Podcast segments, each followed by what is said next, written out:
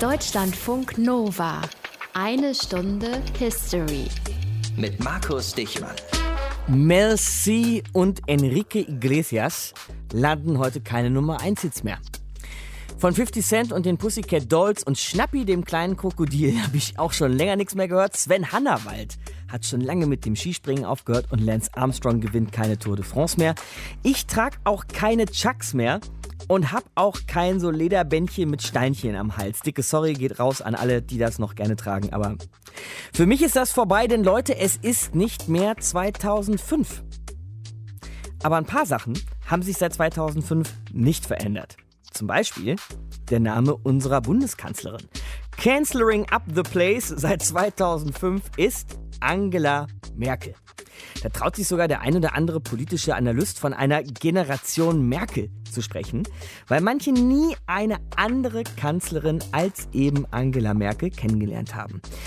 Was war so los in diesen 15 Jahren mit Merkel und wie wird diese Kanzlerschaft auch sicher bald enden? Erst der Blick nach hinten, dann der Blick nach vorn hier in eine Stunde History.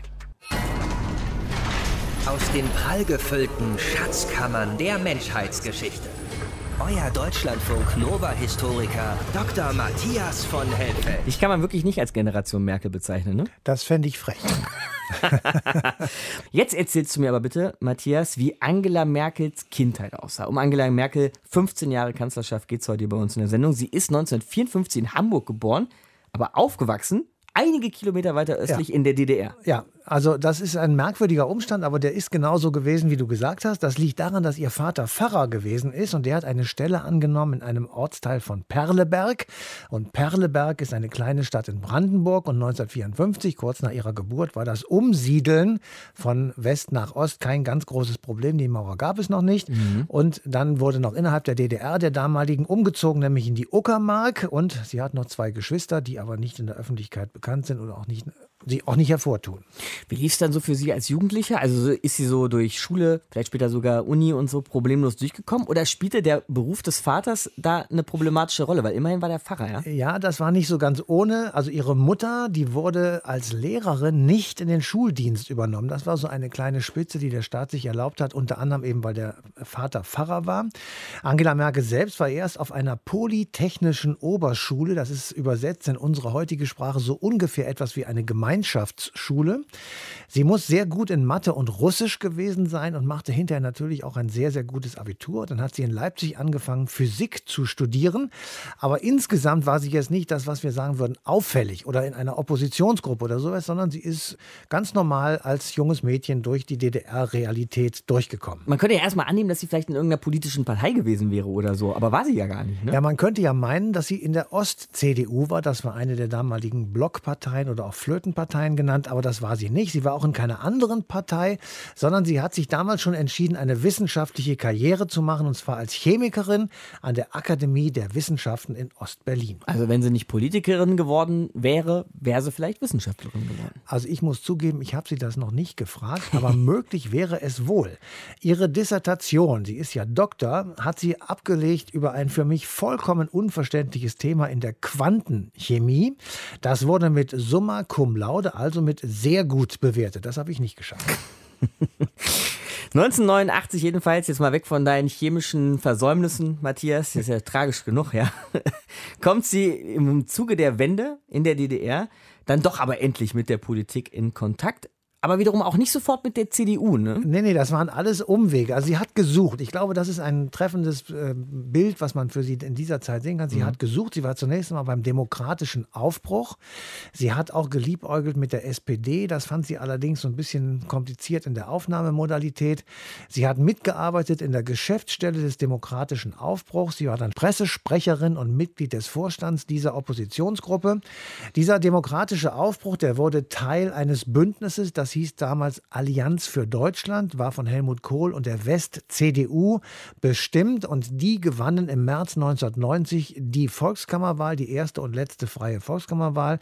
Lothar de Maizière wurde Ministerpräsident und Angela Merkel dessen stellvertretende Regierungssprecherin. So, und da war sie jetzt, ne? Die vielversprechende Chemikerin war plötzlich Politikerin geworden. Ganz genau. Da war sie dorthin, wo sie vielleicht am Anfang gar nicht hin wollte, wo sie dann aber aus Neigung oder auf dem Weg des Suchens meinte, eine richtige Stelle gefunden zu haben. Das ist ja auch ein, eine sehr gute Möglichkeit, seinen beruflichen Lebensweg zu gehen. Sie bekam dann eine Stelle im Bundespresseamt, dann trat sie der CDU bei. Dann wollte sie eigentlich sofort ein Bundestagsmandat haben und hat kandidiert in Stralsund-Rügen. Und Angela Merkel gewann das Direktmandat bei der ersten gemeinsamen Bundestagswahl, die fand statt im Oktober 1990 und seitdem sitzt sie im Deutschen Bundestag. Soweit also erst einmal ein Bild der Jugend von Angela Merkel. 2005 dann, ich sag mal so, der endgültige ganz große Durchbruch. Sie hatte schon wichtige Ministerämter vorher inne gehabt, aber 2005 wird Angela Merkel Bundeskanzlerin der Bundesrepublik Deutschland. Wie das zustande kam, erzählt uns jetzt Christine Werner. 1000 Arbeitsplätze verliert Deutschland jeden Tag. Rot-Grün hat viel versprochen und viel verspielt. Dies ist keine Wahl wie andere. Es steht viel auf dem Spiel. Angela Merkel im Wahlwerbespot der CDU von 2005. Seit fünf Jahren ist sie Parteivorsitzende der CDU.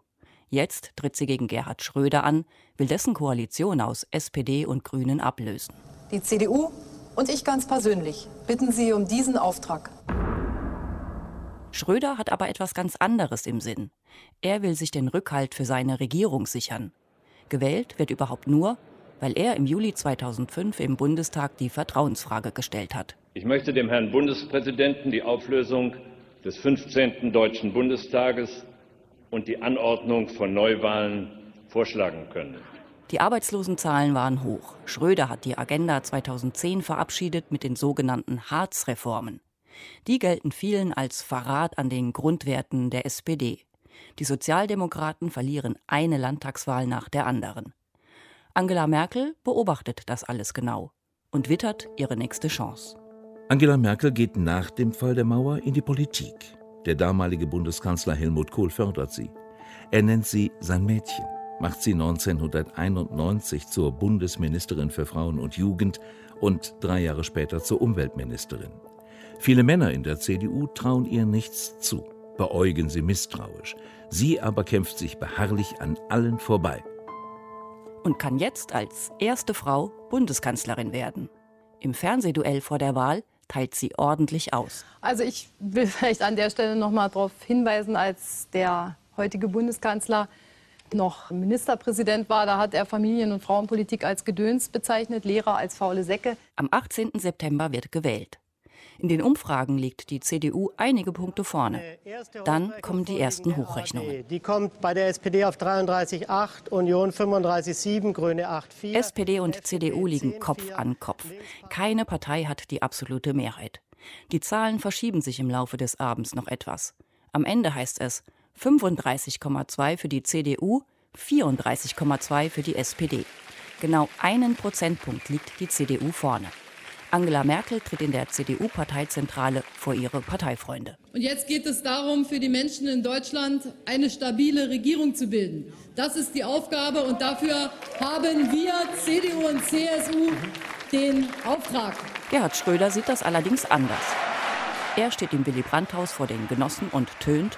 Wie die Union aus einem desaströsen Wahlergebnis einen politischen Führungsanspruch in und für Deutschland ableiten will, das wird es nicht geben, meine Damen und Herren. Die Berliner Runde mit allen Spitzenkandidaten und Parteivorsitzenden wird dann legendär. Die Berliner Runde live aus dem ZDF Hauptstadtstudio in Berlin. Die Urnen zu und alle Fragen offen. Schröder will seine Niederlage nicht akzeptieren und verhöhnt Angela Merkel. Ich meine, wir müssen die Kirche doch auch mal im Dorf lassen. Sie wird keine Koalition unter ihrer Führung mit meiner sozialdemokratischen Partei hinkriegen. Das ist eindeutig. Machen Sie sich da gar nichts vor. Im Video schwenkt die Kamera hier einmal auf das Gesicht von Angela Merkel. Sie schaut Gerhard Schröder erst ungläubig, dann fast amüsiert an. Ihr ist klar, Schröder hat sich verkalkuliert. Es reicht nicht mehr für Rot-Grün. Es reicht aber auch nicht für eine Koalition aus CDU, CSU und FDP. In den kommenden Wochen wird diskutiert über Schwarz-Gelb-Grün, Rot-Gelb-Grün, Jamaika, Ampel oder gibt es doch eine große Koalition? Der große Knackpunkt zwischen Union und SPD bleibt die Kanzlerfrage. Alles zieht sich wochenlang hin. Aber dann präsentieren CDU, CSU und SPD einen Koalitionsvertrag. Unter der Führung von Angela Merkel. Wir haben ein Prinzip unserem Koalitionsvertrag zugrunde gelegt. Das ist ein Dreiklang. Sanieren, reformieren und investieren. Der 22. November 2005 ist ein Dienstag. Die Bundestagssitzung in Berlin beginnt um 10 Uhr mit dem Tagesordnungspunkt Wahl der Bundeskanzlerin. Und kurz vor 11 Uhr verliest Bundestagspräsident Norbert Lammer das Wahlergebnis. Abgegebene Stimmen 612. Mit Ja haben gestimmt 397. Ich schwöre, dass ich meine Kraft dem Wohle des deutschen Volkes widmen. Um 14 Uhr leistet Angela Merkel ihren Eid. Das Grundgesetz und die Gesetze des Bundes wahren und verteidigen, meine Pflichten gewissenhaft erfüllen und Gerechtigkeit gegen jedermann üben werde. So wahr mir Gott helfe. Christine Werner über die Wahl, das erste Mal, dass eine Frau zur Bundeskanzlerin gewählt wurde, die Wahl von Angela Merkel 2005. Eine Stunde History hier. Hamburger Mädchen, könnte man sagen, über die Bundeskanzlerin. Aber irgendwie eigentlich auch nicht, denn groß geworden ist sie ja, wie wir wissen, in der Deutschen Demokratischen Republik, also in der DDR. Das nehmen wir jetzt mal als Ausgangspunkt, um als nächstes hier in eine Stunde History mit der Merkel-Biografin Jacqueline Beusen zu sprechen. Hallo, Frau Beusen. Ja, hallo, ich grüße Sie. Kann man gar nicht so recht sagen, oder, Frau Beusen? Hamburger Mädel, schon eher so ein Kind der DDR, oder? Ja, also als Hamburgerin muss ich erstmal korrigieren, wenn ich das darf. Hamburger ja. Dern. Entschuldigen Sie, ah, da lerne ich also wieder was dazu. Okay, gut. Qua ja. Geburt ist ja. sie das, ja. aber da sie wirklich in den ersten Lebensmonaten äh, im Körbchen quasi äh, von ihrer Mutter in die DDR gebracht wurde, mhm. äh, damals war die Mauer noch offen. Wir schreiben das Jahr 1954, also die Mauer war noch nicht gebaut. Und ihre Mutter folgte dem Vater, der eine Pastorenstelle im Brandenburgischen angetreten hatte und die Familie wollte, sollte beieinander sein natürlich und so kam es, dass also diese kleine Hamburger deren verbracht wurde in die DDR, wo sie dann auch aufgewachsen ist. Mhm.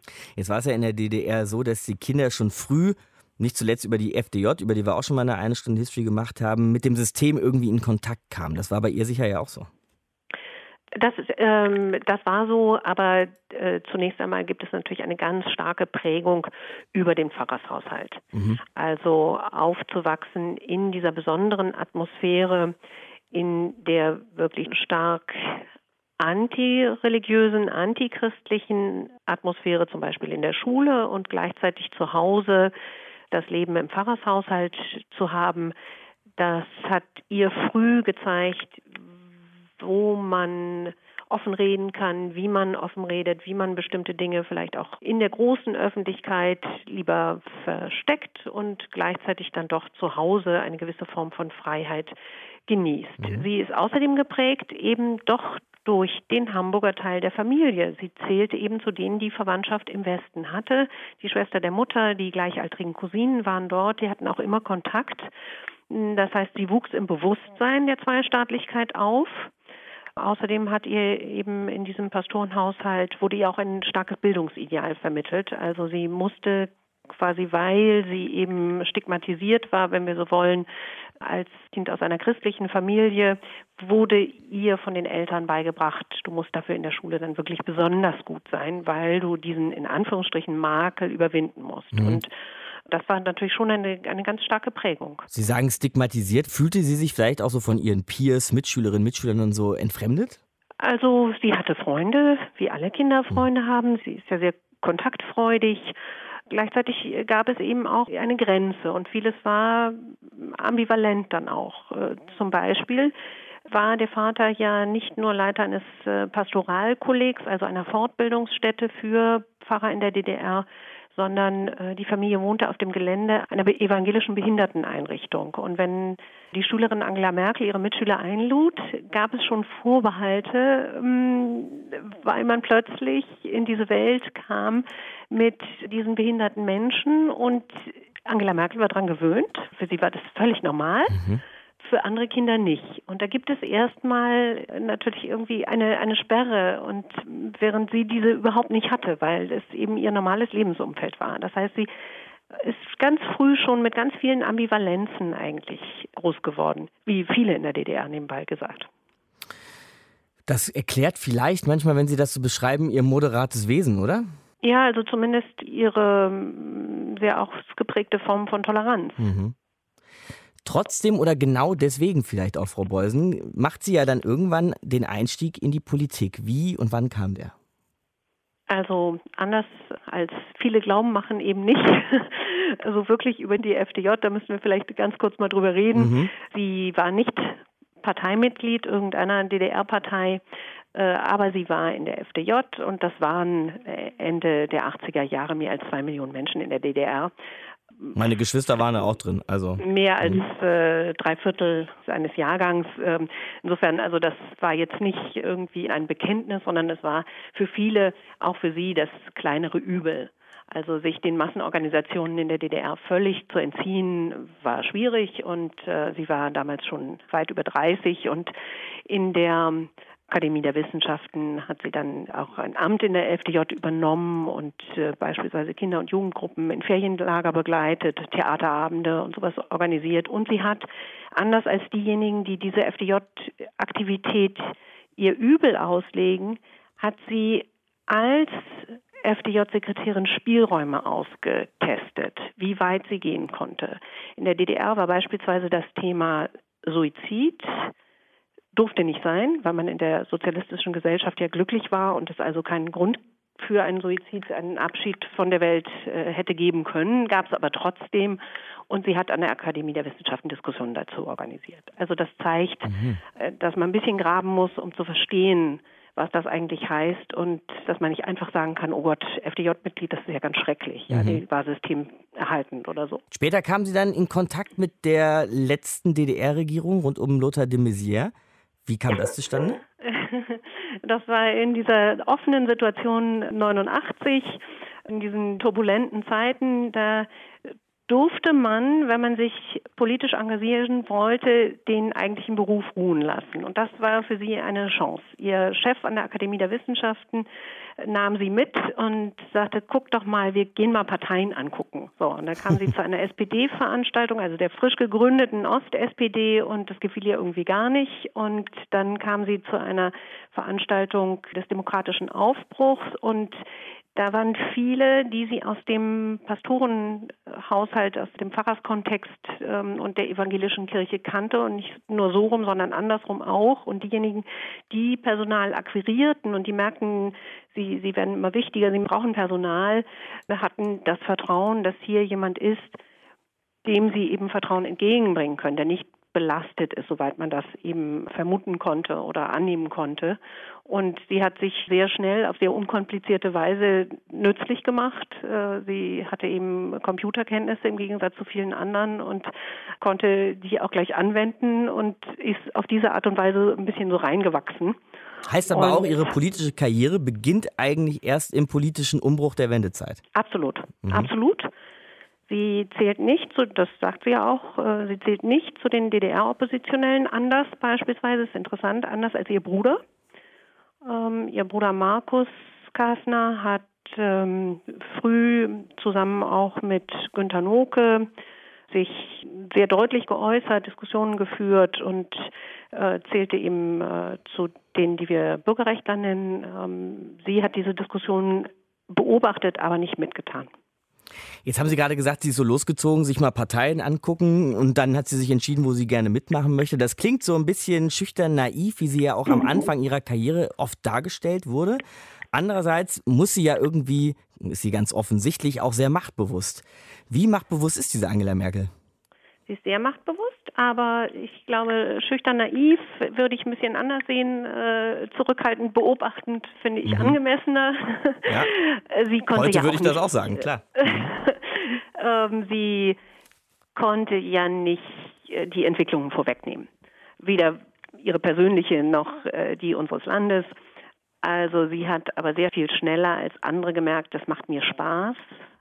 Sie hat ein Gefühl von, hier kann ich mich verwirklichen. Ja, das, was eben zu DDR-Zeiten immer nur in schmalen Bahnen wirklich möglich war, das konnte sie jetzt ausleben. Und sie hat sehr viel schneller als andere erkannt, dass ihr das nicht nur Spaß macht, sondern dass sie auch ein Talent und ein Geschick dafür hat. Und das, obwohl sie sich immer so anders verhalten hat als die anderen, von denen sie durch Beobachtung gelernt hat. Sagt Jacqueline Beusen. Sie ist Merkel-Biografin und eben habt ihr sie gehört hier bei uns in eine Stunde History. Danke fürs Gespräch, Frau Beusen. Ja, sehr gerne. Wenn ihr mal bei YouTube Gerhard Schröder eingebt, ne, dann stoßt ihr ziemlich schnell auf meinen absoluten Lieblingsfernsehauftritt, den besten Auftritt in der Geschichte des deutschen Fernsehens, wie ich finde. Gerhard Schröder und seine SPD hatten gerade, es ist noch am selben Abend, ist am Abend der Bundestagswahlen 2005, hatten es nicht geschafft, stärkste Kraft zu werden. Aber Gerhard Schröder sitzt da und weiß gar nicht, wer außer ihm bitte Kanzler werden könnte. Er wurde es natürlich nicht 2005, sondern es gab eine Kanzlerin, Angela Merkel. Und sie löste Schröder ab. Schröder sagte später mal zu diesem Fernsehauftritt, war nicht gut, aber Alkohol war nicht im Spiel. Das musste mal dazu gesagt werden. Matthias, was war in den Jahren vor Merkel unter Schröder denn eigentlich politisch so los in der Bundesrepublik? Also nächstes Mal, Gerhard Schröder ist SPD-Bundeskanzler seit 1998. Er hat eine rot-grüne Regierung angeführt mit den Grünen und in dieser rot-grünen Regierungskoalition gab es nun tatsächlich schon Abnutzungserscheinungen. Das ist ja auch nicht verwunderlich nach sieben Jahren.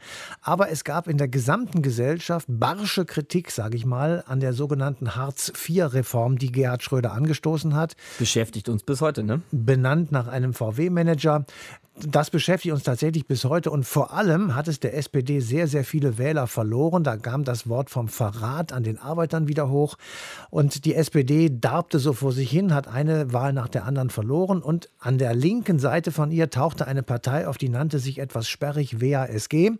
Wahlalternative Soziale Gerechtigkeit hieß das. 2005, also bei der Wahl, bei der Angela Merkel gewonnen hat, hat dieses Bündnis zwar noch wenig Stimmen bekommen, aber es sorgte irgendwie für Frust und auch für Spaltung innerhalb innerhalb des linken Lagers und der Anführer dieser WASG war Oskar Lafontaine.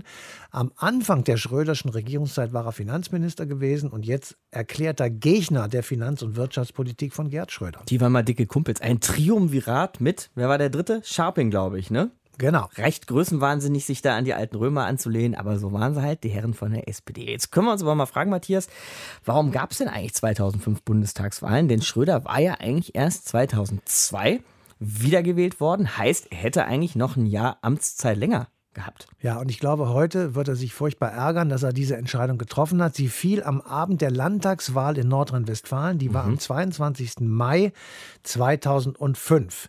Da gab es eine wirklich krachende Niederlage für die SPD, minus 5,7 Prozent. Im Stammland der SPD ist das eine Katastrophe. Mhm. Und gleichzeitig ein haushohen Sieg für die CDU, nämlich plus 7,8. Jürgen Rüttgers, das war der CDU-Spitzenkandidat damals, der wird nordrhein-westfälischer Ministerpräsident und Peer Steinbrück, der bis dahin amtiert hat, der wird abgewählt und geht sozusagen ja in die Verbannung, hätte ich beinahe gesagt. Jedenfalls, die, er scheitert krachen und damit löst der Wahlabend in Nordrhein-Westfalen im Bundeskanzleramt in Berlin die Idee aus, wir müssen uns eine neue Legitimation holen und deswegen gibt es Neuwahlen eben 2005, obwohl das gar nicht notwendig gewesen war. Und Thema dieses Wahlkampfes ist die schlechte wirtschaftliche Lage, die hohe Arbeitslosigkeit und die zur Bekämpfung gedachten Hartz-IV-Gesetze.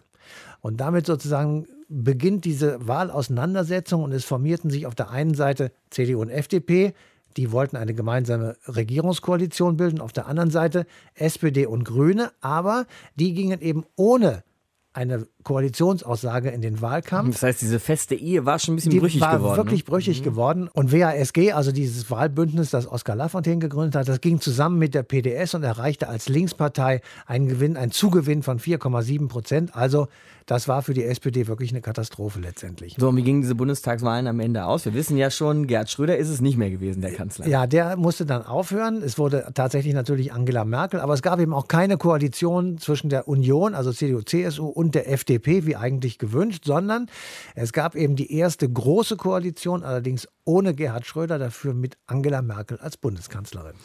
Per Steinbrück war auch nicht unbedingt in die Verbannung gegangen, sondern war in dieser großen Koalition dann Finanzminister. Deutschlandfunk Nova hier, die eine Stunde History.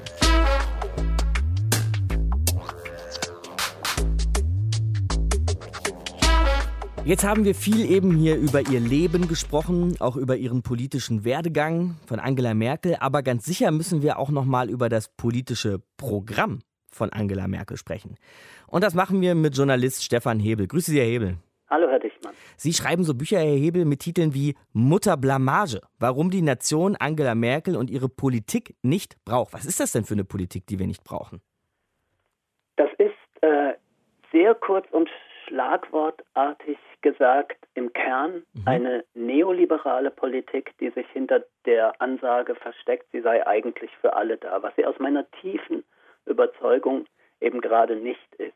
Sie, können, Sie, können Sie ein Beispiel nennen, was an Angela Merkels Politik neoliberal, zum Beispiel neoliberal ist? Naja, zum Beispiel reden wir mal über die Klimafrage. Wann immer in der EU es um verschärfte Abgasgrenzwerte für Autos ging, hat Frau Merkel mit so ziemlich allen Mitteln, die dem stärksten europäischen Land zur Verfügung stehen, versucht, diese Verschärfungen abzuschwächen. Und das, während alle Welt von der Klimakanzlerin spricht. Mhm. Ich verstehe ja, dass eine deutsche Kanzlerin die deutsche Wirtschaft schützt, aber man schützt sie nicht, wenn man sie davor schützt, die notwendigen Innovationen in Gang zu setzen. Und genau das hat sie getan. Das ist eine rückwärtsgewandte Politik, die uns übrigens jetzt in der wirklich stärker werdenden Klimakrise auf die Füße fällt. Eigentlich gilt sie ja oft eben als ideologiefrei und jetzt bringen Sie das Wort neoliberal ins Spiel. Ich glaube, dass Ihr Handeln und Ihr Denken tatsächlich über einen neoliberalen Kern verfügt. Ich glaube, das ist wirklich eine tiefe Überzeugung mhm. bei Frau Merkel, der sie nur so offen seit Jahren nicht mehr Ausdruck gibt. Da gibt es eine Ausnahme, der Leipziger Parteitag 2003, wo sie offen einen Systemwechsel weg von solidarischen Krankenversicherungen, Rentenversicherungen etc. gefordert hat. Das hat sie später nie wieder offen getan, außer dem sehr treffenden Ausrutscher marktkonforme Demokratie, von der Sie ja auch gesprochen haben. Ja, stimmt, daran erinnere ich mich auch. Äh, sondern als wirklich begnadete Managerin der Macht, wie ich das immer nenne, hat sie sehr schnell verstanden, nachdem sie Kanzlerin war, dass sie ihr Programm besser weitgehend durchsetzen kann, wenn sie auch Rücksicht auf gegenläufige gesellschaftliche Stimmungen nimmt und nicht allzu offen zu ihrem neoliberalen ideologischen Kern steht. Ganz spontan, so als Gegenbeispiel würde mir jetzt der Mindestlohn einfallen. Ich meine, ja, der kam natürlich auf Betreiben der SPD, damit schmückt sich die SPD gerne auch immer wieder, aber er wurde immerhin unter einer Kanzlerin Merkel eingeführt. Ja, zu einem Zeitpunkt, als die Union und wahrscheinlich als erste Angela Merkel gespürt haben, dass sie in die Gefahr kommen, wirklich einen wichtigen Teil der Wählerschaft, der Arbeitnehmerschaft zu verlieren, wenn sie dieser Stimmung pro Mindestlohn nicht ein Stück weit entgegenkommen. Mhm. Da ist sie sehr pragmatisch sozusagen im politischen Handwerk. So war das beim Mindestlohn. Da wurde lange Zeit darüber gestritten und verhandelt über die Höhe, über die Konditionen etc. Und es muss so gewesen sein aus meiner Sicht, dass Merkel dachte, bevor ich das den anderen überlasse und dann auch noch Stimmen verliere, nehme ich das Thema selbst in die Hand und hege es so weit ein, wie ich überhaupt noch kann. Mhm. Wenn ich jetzt mal Ihrer Argumentation Folge erhebe, dann ist sie einfach auch sehr gut darin, sich darzustellen. Wenn Sie sagen Klimakanzlerin, obwohl eigentlich eine neoliberale Klimapolitik, erklärt das vielleicht auch Ihre Beliebtheit? Ich meine, wir reden hier von vier Amtszeiten. Ja, das glaube ich wohl. Also auch Vorzüge, echte Vorzüge, wenn ich das noch sagen darf, die ihre Beliebtheit erklären. Sie findet oft, gerade in Krisenmomenten, einen beruhigenden, fast manchmal einschläfernden Ton im Sinne von, Leute, ihr könnt im Großen und Ganzen so weiterleben, wenn ihr jetzt vernünftig seid. Das ist ja auch in Corona-Zeiten äh, durchaus etwas gewesen, das den Menschen offenbar ganz gut gefallen hat. Sie hat ein total gutes Gespür für die Frage, wann sie von ihren ideologischen Grundsätzen abweichen muss. Übrigens nicht nur beim Mindestlohn, sondern zum Beispiel auch beim Atomausstieg, wo sie gespürt hat mhm. nach Fukushima, wenn ich jetzt nicht reagiere, dann stelle ich mich komplett gegen die gesellschaftliche Stimmung und verliere am Ende die Macht. Das kann sie wirklich richtig gut. Und was sie auch kann, um zu Ihrer Frage zu kommen, ist dieses Ich bin für alle da, diese Ich bin für alle da Rhetorik so zu verwenden, dass aus meiner Sicht der ideologische Kern, wenn man sich nicht genau mit den Inhalten der Politik beschäftigt, hinter dieser Rhetorik verschwindet. Ich glaube, darin ist sie wirklich eine große Meisterin, aber das ist auch schon ein kleines politisches Betrugsmanöver. Und wenn ich das sagen darf, ich finde, das wäre ja alles in Ordnung, wenn nicht zumindest aus meiner Sicht eine Politik notwendig wäre, die wirklich in schwieriger, komplizierter Weltlage oder auch ökonomischer Lage mal den Mut hätte, ein echtes Reformprogramm aufzusetzen und um die Hegemonie in der Gesellschaft für dieses Reformprogramm zu kämpfen. Das wäre aus meiner Sicht sicher nicht Merkels Reformprogramm, aber eine Politik, die die Notwendigkeiten hinter dieser alles wird gut, Rhetorik verbirgt, wirkt doch so einschläfernd, demobilisierend auch, dass ich immer die Sorge habe, dass die notwendigen Reformdebatten dahinter verschwinden. Und Sie denken da besonders an das Thema Klima? Ich denke da an das Thema Klima, aber ich denke zum Beispiel auch an die sozialen Probleme im Land, die sich übrigens mit der Klimafrage verbinden. Wenn Sie das nicht auf eine sozial ausgewogene Weise machen, die Klimapolitik, dann kriegen Sie die Leute nicht mit, dann wird es echt schwierig. Aber wir haben eine tendenziell steigende Armutsquote, Kinderarmutsquote zum Beispiel in diesem Land. Wir haben unverändert dieses Hartz-IV-System, das ich tatsächlich für blamabel für ein so reiches Land halte. Wir haben ein Steuersystem, von dem ich glaube, dass es die Lasten nicht gerecht verteilt. Wir haben Sozialsysteme, die längst in Richtung Bürgerversicherung verändert werden müssten und so weiter und so fort. Gut, Herr Hebel, dann sagen Sie mir doch nur noch, was jetzt von diesen Jahren der Kanzlerschaft Merkel übrig bleiben wird. Wird es das sein, dass sie uns alle eingelullt hat? Ich glaube tatsächlich, dass wir über anderthalb Jahrzehnte versäumte Reformen sprechen. Ich glaube allerdings auch nicht, dass jetzt alles die Schuld von Angela Merkel ist. Die Gesellschaft hat sich auch so verändert, dass das System Volksparteien so leicht nicht mehr funktionieren wird. Aber tatsächlich über anderthalb Jahrzehnte verpasster, konsequenter Reformen müssen wir, glaube ich, bei Angela Merkel reden. Ein positives noch, damit ich das nicht vergesse.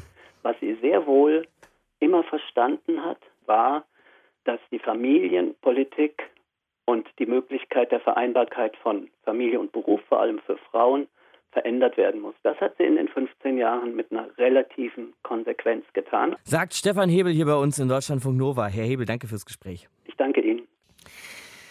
Also Matthias sieht es, glaube ich, ein bisschen anders als der Herr Hebel. Stefan Hebel hat eben gesagt, dass eigentlich alles, was Merkel gemacht hat in ihrer Amtszeit, einer neoliberalen, konservativ-nationalistischen Ideologie unterliege. Wie er darauf kommt, hat er uns eben erklärt. Aber Matthias, du würdest ja eher behaupten, dass sie pragmatisch und eben ideologiefrei so durch ihre Amtszeit manövriert ist, ne? Ja, und ich glaube nicht mal, dass sie das von Anfang an war, sondern dass sie es wurde, weil die Weltlage eben so war in ihrer Amtszeit, wie sie nun einmal gewesen ist. Ich will mal zwei, drei Beispiele aufführen. Ähm, aus Freunden werden nicht gerade Feinde, aber zumindest mal Rivalen oder auch vielleicht Gegner, Putin und Russland zum Beispiel. Oder Trump und die Vereinigten Staaten von Amerika. Oder Erdogan und die Türkei. Mhm. Dann kam 2008 die Lehman-Krise dazu und die große Gefahr für den weiteren Bestand des Euro, also der gemeinsamen europäischen Währung. Wir haben seit vielen Jahren mit der Klimakatastrophe zu kämpfen, die auch Angela Merkel als Thema erkannt hat, aber etwas später, als sie tatsächlich begonnen hat. Und wir sind mittendrin in der Covid-19-Pandemie. All diese Krisen musste und muss Angela Merkel als Bundeskanzlerin in irgendeiner Form managen. Und da ist es einfacher, das Ganze ohne Ideologie zu tun, mit, sagen wir einfach mal, auch naturwissenschaftlichem Verstand, wie sie jetzt gerade in der Pandemie zeigt. Aber es ist eben auch ein bisschen langweilig, weil man sich daran nicht so richtig reiben kann, weil es nicht mitreißend ist und weil es irgendwie ständig etwas langweilig daherkommt. Und daher kommt eben auch dieser Oberbegriff Mutti, den sie sich dadurch irgendwie, finde ich, auch redlich verdient hat. Das heißt auch bis zur nächsten Bundestagswahl, die ist ja dann nächstes Jahr, da will sie dann zwar nicht mehr antreten, aber bis dahin wird es auch bei ihr bleiben und sie ist die richtige Antwort, findest du zumindest, auf die sich immer wieder hektisch verändernde Weltlage. Also ich finde zumindest, dass man das so sehen kann, dass sie die richtige Antwort ist. Ich will das jetzt nicht persönlich nehmen, aber mhm. die veränderte Weltlage erfordert eben auch eine veränderte Politik. Und je weniger ideologisch du an so etwas rangehst und je mehr pragmatisch du so etwas angehst, desto einfacher wird es dir auch fallen, sich, sage ich einfach mal, ohne Scheuklappen gegenüber Themen zu widmen, die für dich lange Zeit tabu waren. Ich will mal so zwei, drei sagen.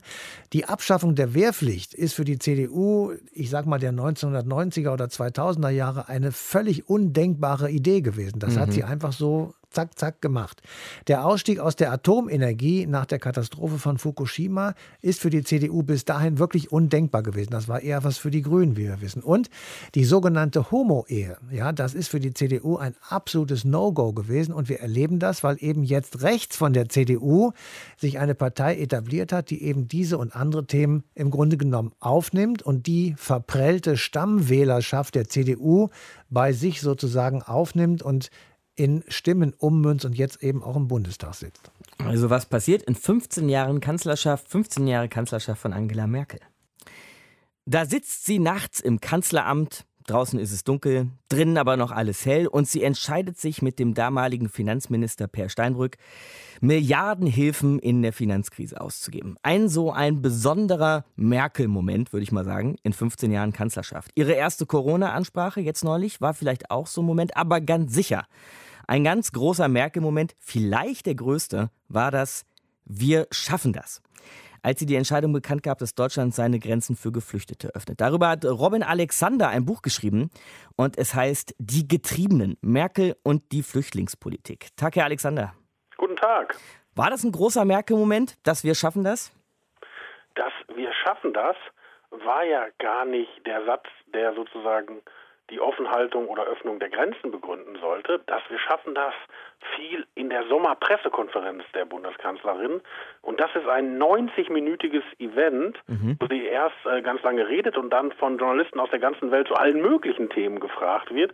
Und damals wurde der Satz erstaunlicherweise gar nicht als so zentral wahrgenommen. Der ist eigentlich erst in der Rückschau mit dieser ungeheuren Bedeutung aufgeladen worden. Und jetzt in dieser Rückschau, würden Sie sagen, das war ein großer Merkel-Moment? Naja, die Pressekonferenz war sicherlich nicht der große Moment. Das Entscheidende war, was passierte in der Nacht vom 4. auf den 5. September 2015, als damals entschieden wurde, diese Gruppe von ungarischen Flüchtlingen, die auf einer Autobahn Richtung Österreich unterwegs war, genau. die, die nach Deutschland zu holen. Und das war ein besonderer Moment, wie Sie den werten. Das hat ja auch damit etwas zu tun, wie Sie so die Dinge sehen. Aber ein besonderer, wichtiger Moment war es auf jeden Fall. Mhm. Und fast noch wichtiger war ein Moment, den keiner mitbekommen hat, eine Woche später. Damals führte Deutschland nämlich Grenzkontrollen ein. Und da wurde ganz lange gestritten, ob die Grenzen offen bleiben sollen für Flüchtlinge oder nicht. Und erst nach sehr langem Hin und Her wurde dagegen entschieden. Und dieser Moment, den keiner mitbekommen hat, weil der hinter verschlossenen Türen war, der war eigentlich für den Verlauf der Flüchtlingskrise noch entscheidender. Vorher, vor diesen Tagen, die Sie gerade beschrieben haben, Herr Alexander, so habe ich das zumindest wahrgenommen. Vorher waren Flüchtlings- und Migrationspolitik nicht so unbedingt die Steckenpferde von Angela Merkel. Warum hat sie sich da plötzlich so positioniert? Können Sie das rekonstruieren? Ja, Ihre Beobachtung ist völlig richtig. Angela Merkel übernimmt die Kanzlerschaft in einem Moment, wo Asyl, Migration kein riesengroßes Thema sind. Wir hatten mal in den 90er Jahren ja eine große Asyldebatte und damals wurde dieses Dublin-System eingeführt. Das kennen Ihre Hörer bestimmt. Da geht es darum, dass jemand, der nach Europa kommt, Asyl beantragen muss in dem ersten Land, wo er eigentlich seinen Fuß drauf setzt. Mhm. Und das kann ja nicht Deutschland sein, weil Deutschland ist ja nicht an einer europäischen Grenze. Und damit ist Deutschland recht gut gefahren und die Zahlen waren niedrig. Und es gab immer Leute, die das ändern wollten, also die Dublin reformieren wollten. Und äh, die Bundesregierung hat immer gesagt, nein, das machen wir nicht, daran halten wir fest. Und das ändert sich tatsächlich erst 2015. 2015 gehen die Zahlen so wahnsinnig hoch. Zuerst sind es Menschen vom Balkan, also vom Westbalkan, die massenhaft in unsere Flüchtlingseinrichtungen kommen. Und dann kommen halt die vielen Leute aus Syrien, die vorher festsaßen in UN-Lagern in Jordanien oder im Libanon. Und da wird das Thema sozusagen Chefin-Sache, wenn Sie so wollen, und dann ist es ja ein Jahr lang eigentlich das einzige Thema. In Ihrem Buch fassen Sie, glaube ich, zum Schluss zusammen, weil wir ja auch schon über Wertung gesprochen haben, dieser Ereignisse damals, eine großartige Leistung, die sich aber nie wiederholen dürfe. Wie meinen Sie das denn? Ja, das äh, meine nicht ich, das meinte die Kanzlerin, weil, wenn Sie sich erinnern, damals war Merkel ja sehr im Konflikt mit der CSU und auch mit großen Teilen aus ihrer eigenen Partei, aus der CDU. Die waren gar nicht glücklich darüber, was da passiert ist. Und dann hat Merkel versucht, da eine gemeinsame Grundlage wieder hinzukriegen und hat diese Formel gefunden, dass 2015 sich niemals wiederholen darf. Das sagen Unionspolitiker übrigens immer noch bis heute. Und ich habe so ein bisschen auf die Paradoxie hingewiesen, mhm. dass man in einer Rückschau etwas für einen großartigen Moment erklärt, nämlich diese Offenhaltung oder Öffnung der Grenzen, aber gleichzeitig sagt, es passiert sicherlich nicht wieder.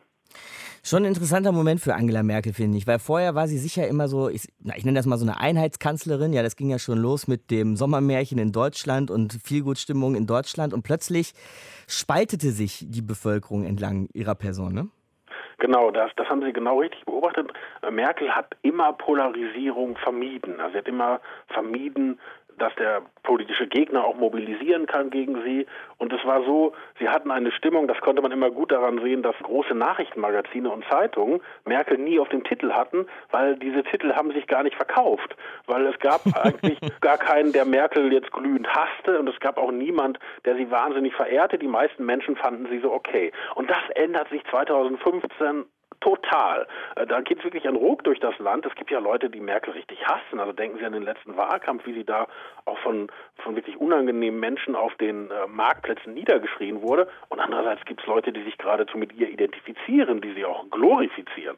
Also da ist äh, diese Polarisierung, diese emotionale Aufladung der öffentlichen Person Merkel, die ist ein spätes Phänomen ihrer Kanzlerschaft.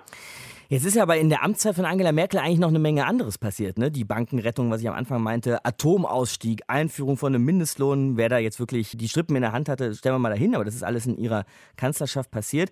Was glauben Sie, wie sehr wiegt aber dieses Vermächtnis von Wir schaffen das und von 2015? Das ist eine sehr interessante Frage, weil ich glaube, dass sich das jetzt verschiebt. Wenn wir dieses Telefonat geführt hätten vor einem Jahr, wären wir uns sicherlich einig gewesen, dass die Flüchtlingskrise das alles entscheidende Moment ist, wonach man Merkel beurteilen wird später mhm. in der Geschichte. Jetzt ist das nicht mehr sicher, weil jetzt haben Corona. wir eine Corona-Krise. Jetzt, mhm. Das ist ja ein wenn man so will, sind die Krisen in der Ära Merkel den Menschen immer näher gekommen. Zuerst war das eine Finanzkrise, das ist in Amerika passiert, das ist an den Börsen passiert. Dann war es eine Eurokrise, da dachte man schon, oh, unsere liebe EU wackelt hier. Dann war es eine Flüchtlingskrise, da konnte man die Menschen schon in der eigenen Stadt treffen. Und jetzt ist es Corona, jetzt muss man sein eigenes, ja eigentlich persönlichstes, körperlichstes Verhalten anpassen. Also die, die Krisen in der Merkel-Ära sind immer enger an uns herangekommen. Und ich glaube, Corona wird vielleicht in der Rückbetrachtung noch wichtiger für Ihre Beurteilung werden als die Flüchtlingskrise. Vielleicht wird sie als Krisenmanagerin in die Geschichte eingehen. Das, glaube ich, kann man jetzt schon sagen. Weil tatsächlich ist ihre Kanzlerschaft vor allen Dingen von Reaktion auf Ereignisse geprägt. Und das muss ja gar nicht so sein. Denken Sie, Gerd Schröder, die Agenda 2010, das war eine sozusagen Tat der Regierung, um eine festgefahrene Situation aufzubrechen. So etwas hat Merkel nie getan. Merkel musste reagieren auf diese, wenn man so will, äußeren Schocks. Ja, aber ich glaube nicht, dass das ihr Konzept war, sondern das ist tatsächlich einfach in diesen Jahren passiert. Und Sie, Herr Alexander, nächstes Jahr, wenn dann diese Ära Merkel zu Ende geht, lassen Sie dann die Sektkorken knallen? Werden Sie sie vermissen? Wie geht's Ihnen so? Ach, ich habe Frau Merkel ja beruflich seit vielen Jahren beobachtet. Mhm. Und äh, jetzt fange ich so an, mich langsam einzugrufen, mir Armin Laschet und äh, Friedrich Merz anzugucken. Und natürlich werden die an ihr gemessen werden. Ne? Das, das wird ganz interessant, weil die müssen einen neuen Stil finden. Gleichzeitig gibt es in Deutschland ja ein unheimliches Bedürfnis nach Kontinuität. Das ist sowieso interessant, wenn Deutschland hat immer diese langen Kanzlerschaften gehabt. Ne? Denken Sie Helmut Kohl 16 Jahre, denken Sie Adenauer eine riesenlange Zeit oder wenn Sie weiter zurück wollen Bismarck. Mhm. Und wenn Sie in der Geschichte gucken, am Ende dieser langen Kanzlerschaften waren die Deutschen eigentlich diese ewigen Kanzler ein bisschen leid. Und es brauchte so zwei, drei Jahre, vielleicht auch fünf Jahre, bis man wieder anfing, positiver über die zu sprechen und die so ein bisschen zu glorifizieren und im Falle von Bismarck ja sogar Denkmäler zu bauen. Aber für Kohl kann ich das auf jeden Fall auch bestätigen, so aus meiner Wahrnehmung. Ja, ja bei, bei Helmut Kohl kommt noch dazu, dass es natürlich diese unglückliche Affäre mit den Geldern gab, wo er sich ein bisschen selber den Nachruhm verdorben hat. Aber im Prinzip halt diese Phase, eigentlich atmet man auf, wenn eine lange Zeit vorbei ist und erst später wird die ins geschichtliche mildere Licht gerückt. Und ich glaube, bei Merkel erleben wir, dass die akute Regierungsphase und die Denkmalphase ineinander übergeht und dieses Aufatmen dazwischen, das entfällt diesmal. Mhm. Robin Alexander sagt das hier bei uns in eine Stunde History. Herr Alexander, vielen Dank fürs Gespräch. Gerne. Das war's dann aber auch. Nicht nur langsam für heute, für unsere eine Stunde History, sondern eben auch mit der Kanzlerinnenschaft von Angela Merkel. Das hat sie ja schon mehrmals gesagt dass sie nicht nochmal antreten will als Kanzlerkandidaten. Und das reicht dann auch, oder Matthias? Ja, vor allem, weil sie dann viel mehr Zeit hat, Bücher zu lesen. Das haben wir am Anfang schon gesagt. Aber ich finde, ehrlich gesagt, nach meinem Geschmack reicht das auch, weil Demokratie Wechsel braucht. Und das ist vollkommen unabhängig von der Person, die gerade in Berlin regiert.